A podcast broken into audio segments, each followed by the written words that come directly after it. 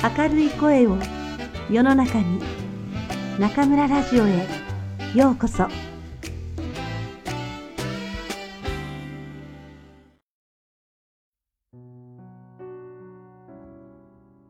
君たちはどう生きるか。吉野源三郎。1変な経験。コペル君がまだ1年生だった去年の10月バツ日。午後のことです。コペル君は、おじさんと二人で銀座のあるデパートメントストアの屋上に立っていました。降っているのかいないのか、見分けにくいほど細かな霧雨が灰色の空から静かに絶え間なく降りてきて、コペル君の街灯にも、おじさんのレインコートにも、いつの間にか霜を置いたように小さな銀色の水玉がいにつきました。コペル君は黙ってすぐ下の銀座通りを見下ろしていました。7階建ての上から見下ろす銀座通りは、細い一本の溝でした。その底をたくさんの自動車が後から後から続いて流れて行きます。右側は日本橋の方からすぐ目の下を通って新橋へ。左側はそれと逆行して日本橋の方へ、二つの流れがすれ違いに太くなったり細くなったりして動いて行きます。二つの流れの間には、ところどころに電車がいかにも物うそうにのろのろと走っていました。おもちゃのように小さく見える、その電車の屋根は濡れていました。いや、自動車もアスファルトの路面も立ち並ぶ街路樹も何もかもみんなびっしょりと濡れて、どこからともなく差してくる昼間の明るさを映して光っていました。黙って見下ろしているうちに、コペル君には一つ一つの自動車が何か虫のように思われてきました。虫とすればカブトムシです。カブトムシの群れが大急ぎで張ってくるのです。用の澄んだ虫はまた大急ぎで戻って行きます。何か知れませんが、彼らにとって大事件が起こっているに違いありません。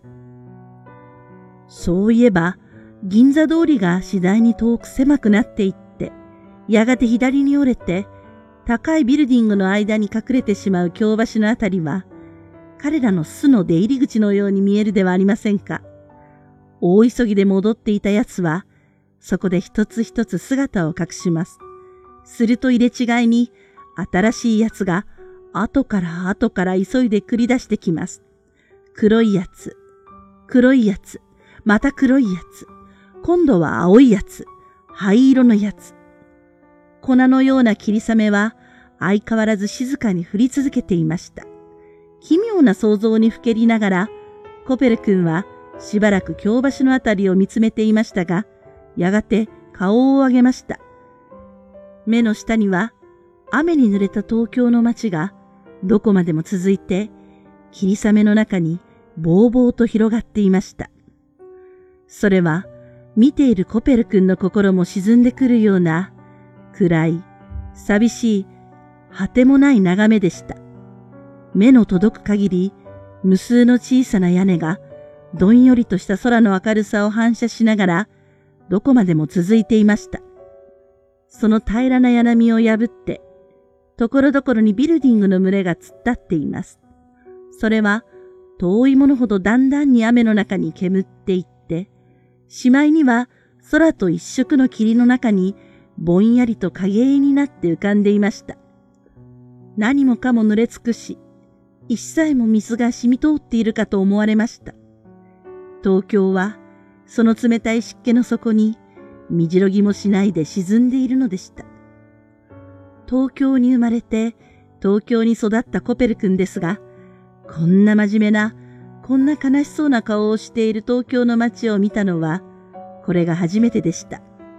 湿っぽい空気の底から、絶えず街の雑踏が湧き上がってきて、7階の上の屋上まで登ってきましたが、それも耳に止まるのか、止まらないのか、コペル君はじっと瞳を投げたまま、そこに立ち尽くしてしまいました。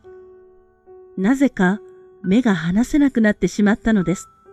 すると、コペル君の心の中に今までにはなかった一つの変化が起こってきました。実は、コペル君という名の起こりも、この時コペル君の心に生じたその変化に関係があるのです。最初にコペル君の目に浮かんできたのは、雨に打たれている暗い冬の海でした。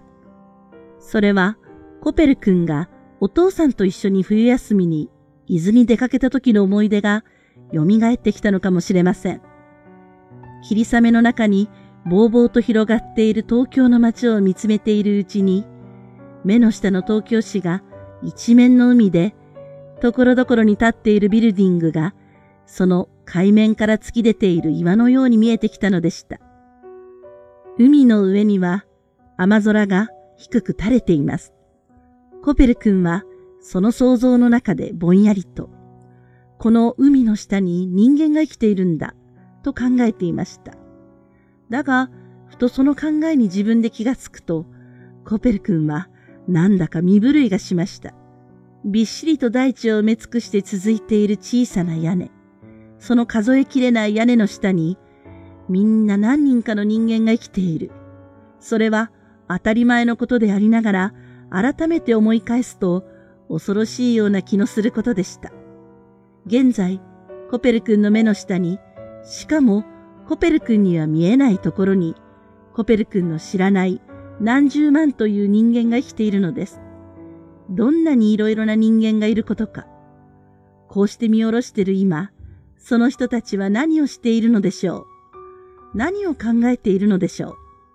それは、コペル君にとって、まるで見通しもつかない、混沌とした世界でした。メガネをかけた老人、おかっぱの女の子、曲げに言ったおかみさん、前だれを締めた男、洋服の会社員、あらゆる風俗の人間が、一時にコペル君の目に現れて、また消えて行きました。おじさん、とコペル君は話しかけました。一体、ここから見えるところだけで、どのくらい人間がいるのかしら。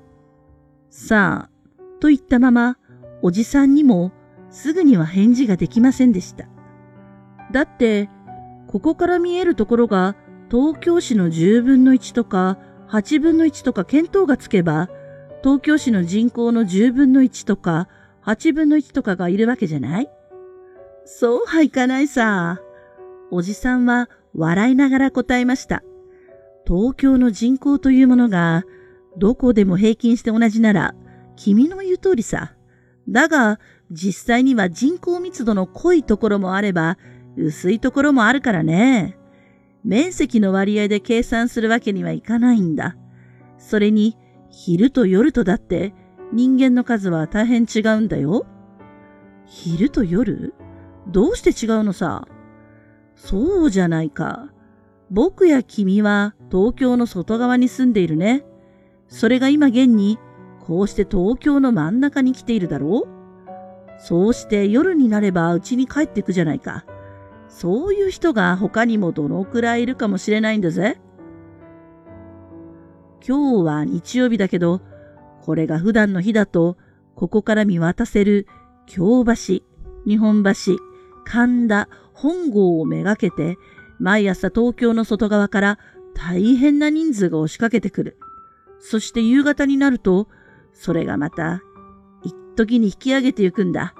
商船電車や市電やバスがラッシュアワーにどんなに混むか、君だって知っているだろう。コーペル君は、なるほどと思いました。おじさんは付け加えて言いました。まあ言ってみれば何十万、いやひょっとすると百万を超すくらいな人間が海の潮のように満ちたり浸りしているわけさ。霧のような雨は話をしている二人の上にやはり静かに降り注いでいました。おじさんもコペル君もしばらく黙って目の下の東京市を見つめました。ちらちらと震えながら降りてくる雨の向こうに、暗い市街がどこまでも続いているばかり。そこには一っ子一人、人間の姿は見えませんでした。しかし、この下には疑いもなく、何十万、何百万の人間が思い思いの考えで思い思いのことをして生きているのでした。そしてその人間が毎朝、毎夕、潮のように刺したり引いたりしているというのです。コペル君は何か大きな渦の中に漂っているような気持ちでした。ねえ、おじさん？なんだい？人間って、と言いかけて、コペル君はちょっと赤くなりました。でも、思い切って言いました。人間って、まあ、水の分子みたいなものだね。そう。世の中を海や川に例えれば、一人一人の人間は確かにその分子だろうね。おじさんもそうなんだね。そうさ。君だってそうだよ。ずいぶんチビの分子さ。バカにしてら、分子ってものは小さいに決まってるじゃないか。おじさんなんか分子にしちゃひょろ長すぎら。そう言いながら、コペル君はすぐ真下の銀座通りを見下ろしました。自動車、自動車、自動車。そういえば、あのカブトムシのような自動車の一つ一つに、やっぱり人間がいるのでした。